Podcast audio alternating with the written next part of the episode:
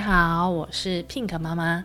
上一次呢，我们说到了一千零一夜的故事，那也告诉了大家，呃，为什么那个山路佐德呢要跟国王讲故事的这件事情了。那后来呢，山路佐德呢，因为呢很会讲故事，所以呢，国王呢决定让他每个晚上都讲故事给他听。山路佐德呢，也就成为了国王的王后。那山路佐德呢，跟国王分享的第一个故事是啊。渔翁、魔鬼跟四色鱼。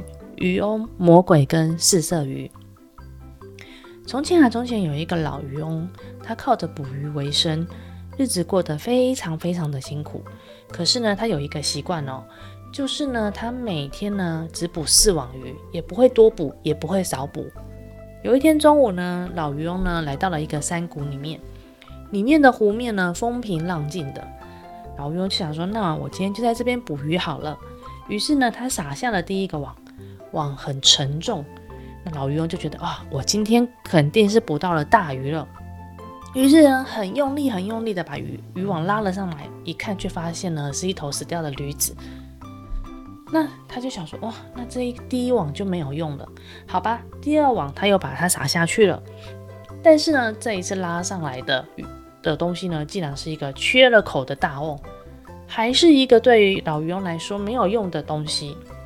可怜的渔翁呢，只好再撒下第三网。他已经，他一天只要撒四个网哦，小朋友还记得吗？那他已经撒下第三次喽。结果呢，渔网里面呢，这一次捞起来的全部都是一些破铜烂铁跟碎玻璃，他还是没有捕到鱼。哦，小朋友有没有发现这个湖里面垃圾好多哦？我们千万不能够把垃圾丢进湖里面，或是随地乱丢垃圾，这样会破坏环境生态哦。这样老渔翁也会捕不到鱼哦。好了，已经三碗都浪费掉了。老渔翁在心中暗自祈祷的，最后这一次让我有一点点收获吧。如果没有收获的话，那我今天就没有渔获可以去卖给人家了。于是呢，老渔翁撒下了最后一网，拉上来一看呢。网子里面呢，是一个非常非常完整的黄色的铜瓶，然后呢，瓶口呢被用一个用席做成的盖子封住，下面呢还盖了一个封印。老渔翁呢抱着瓶子摇了一摇，觉得这一个瓶子很重，然后呢瓶子里面似乎装满了东西，他想说这里面是不是什么贵重的东西呢？于是呢他从口袋里面拿出了小刀。慢慢的把瓶口的锡块的给撬开了，瓶中呢就冒出了一股青烟，飘到空中，变成了一个巨大的魔鬼。老渔翁呢大吃了一惊，吓得把瓶子呢丢在地上。然后那个魔鬼呢就恶狠狠地说：“你乖乖的纳命来吧！”咦，怎么出来的不是阿拉丁神灯，是一个魔鬼呢？好，因为我们现在讲的是不同的故事。好，接下来呢，老渔翁就很害怕的说。我把你救了出来，你为什么要恩将仇报呢？这个魔鬼啊，他就回答：“告诉你吧，我本来就是一个很叛逆的天神。我曾经呢跟苏里曼作对，就是曾经跟另外一个神仙作对。后来呢，我被他禁闭了在这个瓶子里，从此我就失去了自由。我一直一直希望有能够有人能够把我放出去，我心里一直这么期盼的。可是过了四百年。”不管呢，我许下了什么样的愿望，要报答解救我的人，这四百年了，还是没有人来解救我。于是呢，我便下定了决心，只要是谁来救我，我就要取了他的性命。哦，原来这个天神呢，本来是希望呢有人来解救他，他会用他的法力呢去帮助解救他的人。但是呢，因为被关了太久，他开始心生了怨恨，所以呢，就下了这个可怕的决心。老渔翁呢，不断的请求呢魔鬼来饶恕自己，可是呢，魔鬼已经下定下定决心要就是取这个救了他的人的性命。眼见呢，老渔翁看着魔鬼说什么都不想改变他的心意，所以呢，渔翁心里呢就暗自盘算着要对付他的计谋。于是呢，他就想到了，他就跟魔鬼说：“你真的是从这个瓶子里面出来的吗？我无法相信，这个瓶子这么小。”怎么能够装得像像你一样这么大的一个庞然大物呢？如果我没有亲眼看见，我就是不相信。然后呢，我也不相信当初是有人把你关进这个瓶子里的，你一定是骗我的。好，那这个魔鬼一听到呢，就说：“好吧，反正你也快要死了，就让我就让你看看我的本领吧。于是呢，魔鬼呢就又化成了一股青烟，又很悠悠哉哉的钻进了那个铜瓶里面。那渔翁呢，就等青烟全部都进到瓶子里面的时候，马上拿起盖印章的封印，就把瓶口给塞住，然后大声的说：“魔鬼，魔鬼，我现在把你扔进海里，然后阻止人们来这边打鱼。然后呢，如果没有人来这边捕鱼，你就会再继续被关在湖里面。这时候呢，被关在罐子里面的魔鬼就十分的着急，他就苦苦的跟老渔翁哀求，就说。”只要你放了我，我不仅不会再伤害你，我还会让你发财。这一次我绝对不会食言了，好吧？那老渔翁呢？后来想了一想，嗯，毕竟他曾经是天神，而且他也曾经有想过要帮助，就是让他出来的人。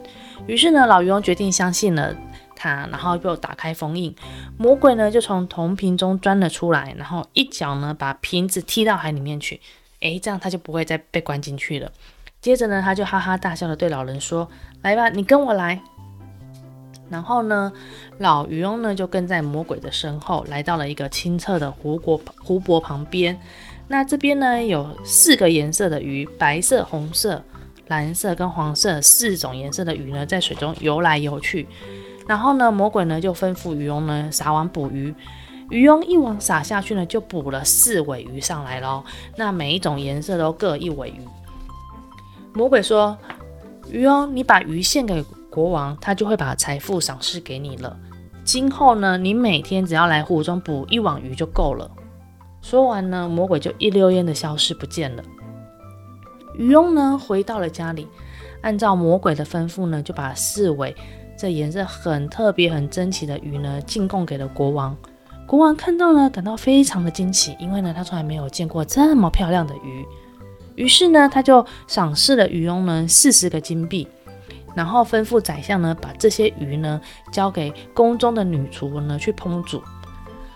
那女厨呢，她把鱼呢洗干净之后，准备要放到锅子里面去煎的时候，那准正准备翻面的时候呢，厨房的墙壁突然裂开了，然后呢，从里面就走出了美丽动人的一个漂亮的女孩子，手中呢握着一根藤杖，然后呢，她就把藤杖呢。戳在那个煎锅里面，然后呢，用藤杖把那个锅子翻一翻之后呢，就走进原来的裂缝里面，然后墙壁的就厨房的墙壁就又合起来了。诶，女厨呢被这个情景吓昏了过去，然后等到她一醒来的时候呢，她就哭了。你知道为什么吗？因为她昏倒的时候，那四尾鱼全部烧焦了。怎么办？怎么办？这四尾鱼是国王得到的珍贵的宝物。然后他焦急地哭了起来。我今天把他烤焦了，我会不会被国王处罚呢？这时候呢，宰相就来到了厨房，女厨呢就将事情的经过告诉他。那宰相呢听到之后，就立刻把渔翁叫过来，要他呢再送四尾鱼过来，因为呢宰相也想要帮助这一个女厨呢不要被国王处罚。诶，老渔翁一听到这件事，好吧好吧，那我赶紧再去湖边，就用一网呢又捕了同样的四尾鱼，再送进宫里面去。宰相呢就把鱼呢交给女厨，然后就跟他说：“你当着我的面再煎一次，我要亲眼看看有没有你说的这种奇怪的事情。”诶，女厨都准备好了哦，要准备要煎鱼的时候，又翻面的时候呢，墙壁又裂开了。然后这时候呢，那个宰相跟女厨都看到这个女生呢，她那个从墙壁走出来的女郎呢，又出现在他们眼眼前，手中呢又握着藤杖，然后呢。同样的事情全部都再发生了一遍。宰相亲眼看到这一切之后呢，立刻就去跟国王报告这奇怪的事情。国王听了之后呢，就说：“有这么奇怪的事情，我一定要亲眼的看一看。”然后呢，又派人去叫渔翁呢再送四尾鱼进宫。那渔翁呢又赶快跑去湖边，又捕了四尾鱼进宫。这回呢，国王对着宰相说：“来，你们亲自在我面前煎鱼吧。”那宰相呢，就要刚把那个煎锅放上去的时候呢，突然呢，墙壁就裂开了，然后呢，从里面呢走，这次走出的是一个很壮很壮的男生走出来了，手中就握了一根绿的树枝，然后呢，什么话也没说，他就拿了起树枝，又把煎锅给翻了，然后呢，随即又从墙壁里面不见，墙壁又合起来了。国王呢，看到呢，之前前面的鱼呢都被烧的，就是。都烧焦了，很像木炭一样。他就说：“这个太奇怪了，这些鱼呢一定有一些很奇特的遭遇。于是呢，国王决心呢要查清楚其中的隐情。于是呢，国王就把渔翁叫来啦，就说：“哎，那你带路，你带路带我们去。我想要看看这个鱼是从哪里捕来的。”那渔翁就带着国王他们一行人呢，翻山越岭，来到了广阔的山谷。那只看到湖泊，哎，很干净，很清澈哦。但是呢，有呃，就是四色鱼呢，还悠游在其中。可是呢，从来没有人知道这一座湖泊。那入夜之后呢，国王呢一个人悄悄地离开了，就是他们睡觉的帐篷，然后呢开始巡巡逻旁边，希望呢可以找出这个湖跟四色鱼的秘密。可是呢，他连续走了两天，忽然发现呢很远很远的地方有一座黑石建造的宫殿。那国王呢上前敲门很多次呢都没有人应门，于是呢国王鼓起了勇气，直接闯了进去。哎呀，国王一个人悄悄地闯进了一个。用黑石建造的宫殿里面去，走进宫殿里面之后呢，发现里面陈设的很漂亮，很漂亮。四周大厅呢环抱着一个院子，可是呢里面完全没有一个人影。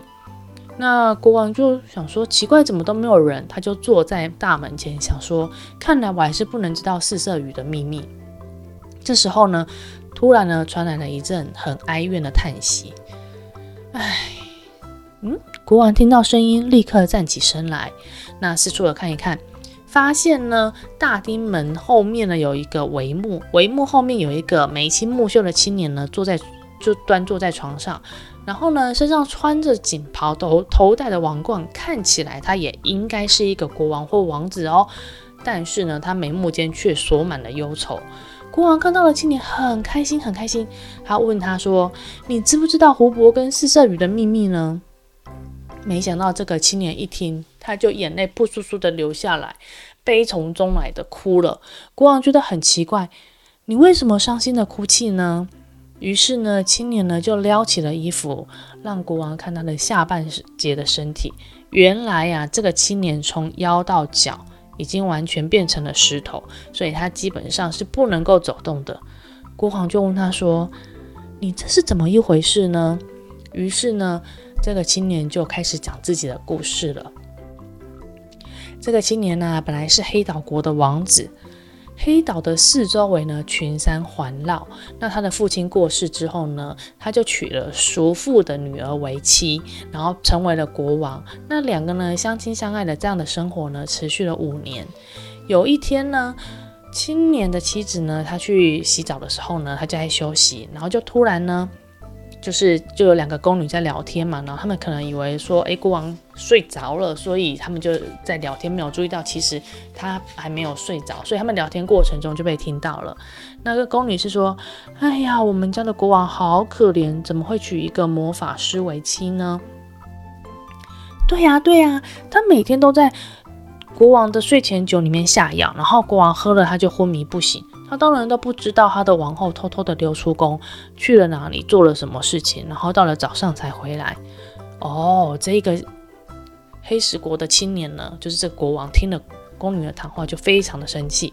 那于是呢，今天晚上在睡觉前呢，妻子就一如往常的就把酒又要端给国王喝了，对不对？然后他就假装倒掉了酒，然后装作昏睡的样子，等到。妻子出门之后呢，他就拿了宝剑跟着一起出门。他跟踪妻子来到了城下，就发现呢，妻子念了几句咒语，城门上的铁锁就掉了下来喽。然后一出了城呢，就发现有一栋圆顶的屋子。青年呢爬上屋顶，发现呢屋子里面住着一个黑奴。魔法师王后进到屋里面之后呢，他就恭敬的在黑奴面前行了一个大礼。然后呢，黑奴就骂王后说：“你为什么耽搁那么久？再有下次，我就跟你断绝往来。”那青年呢，看到了这一切呢，他都觉得他就好生气，好生气哦。他想说：“我的王后怎么会怎么会去服侍一个呃奴隶？然后呢，而且还要求他不能遗弃他呢？”然后他就气昏了头，冲进去，一剑呢砍向了黑奴。那动作快的呢，那个王后没有看清楚是谁杀了他的黑奴，然后就直接返回了宫中。第二天清晨呢，诶，皇后把这个青年叫醒了，然后呢，青年就发现，哎，他的王后的头发剪短了，然后穿着白色的衣服，说自己的亲人都死了，要为他们守孝。然后呢，准备要在宫里面盖一间那个哀悼室，预备一个人就在里面一直默默的守孝这样子。然后呢，后来呢，这个黑石王国的青年才发现，原来那一箭并没有要了黑奴的命，只是让黑奴变成了一个残废。王后呢，把黑奴藏在了哀悼室里面的照料，全心全意的服侍，然后就这样服侍了三年。国王终于忍无可忍了，他就冲进去哀悼室里面说：“你到底为要为他哀悼，要哭到什么时候啊？”这时候呢，魔法师皇后呢才发现，原来是呃黑石国的王国伤害了他。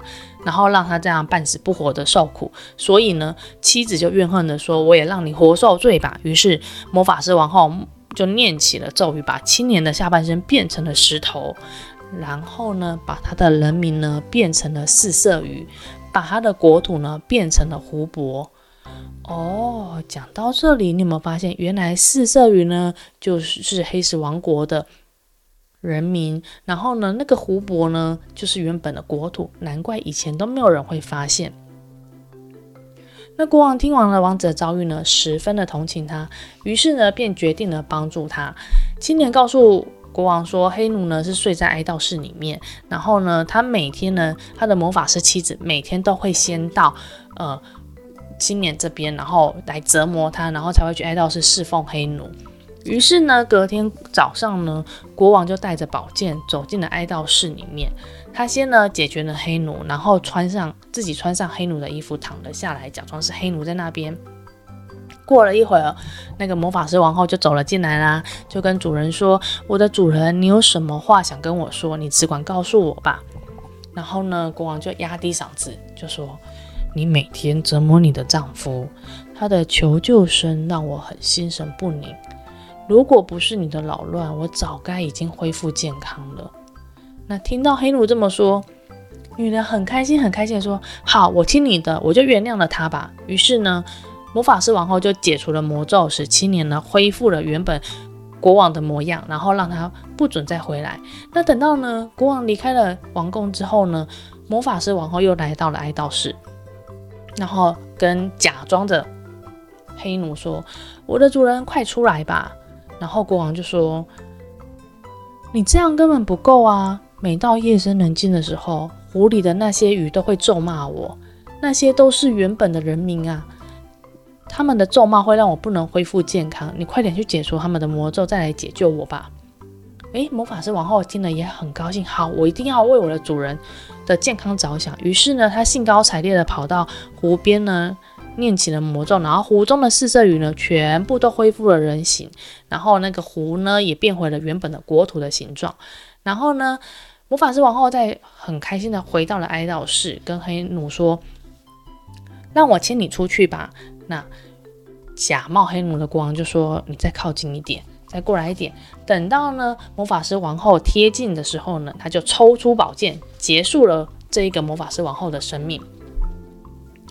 国王找到那位青年呢，恭喜他脱离了困境，然后呢，很开心的说：“太好了，上天把你赏赐给我，我刚好没有儿子，今后你就做我的儿子吧。你愿意随着我到我的国家去吗？”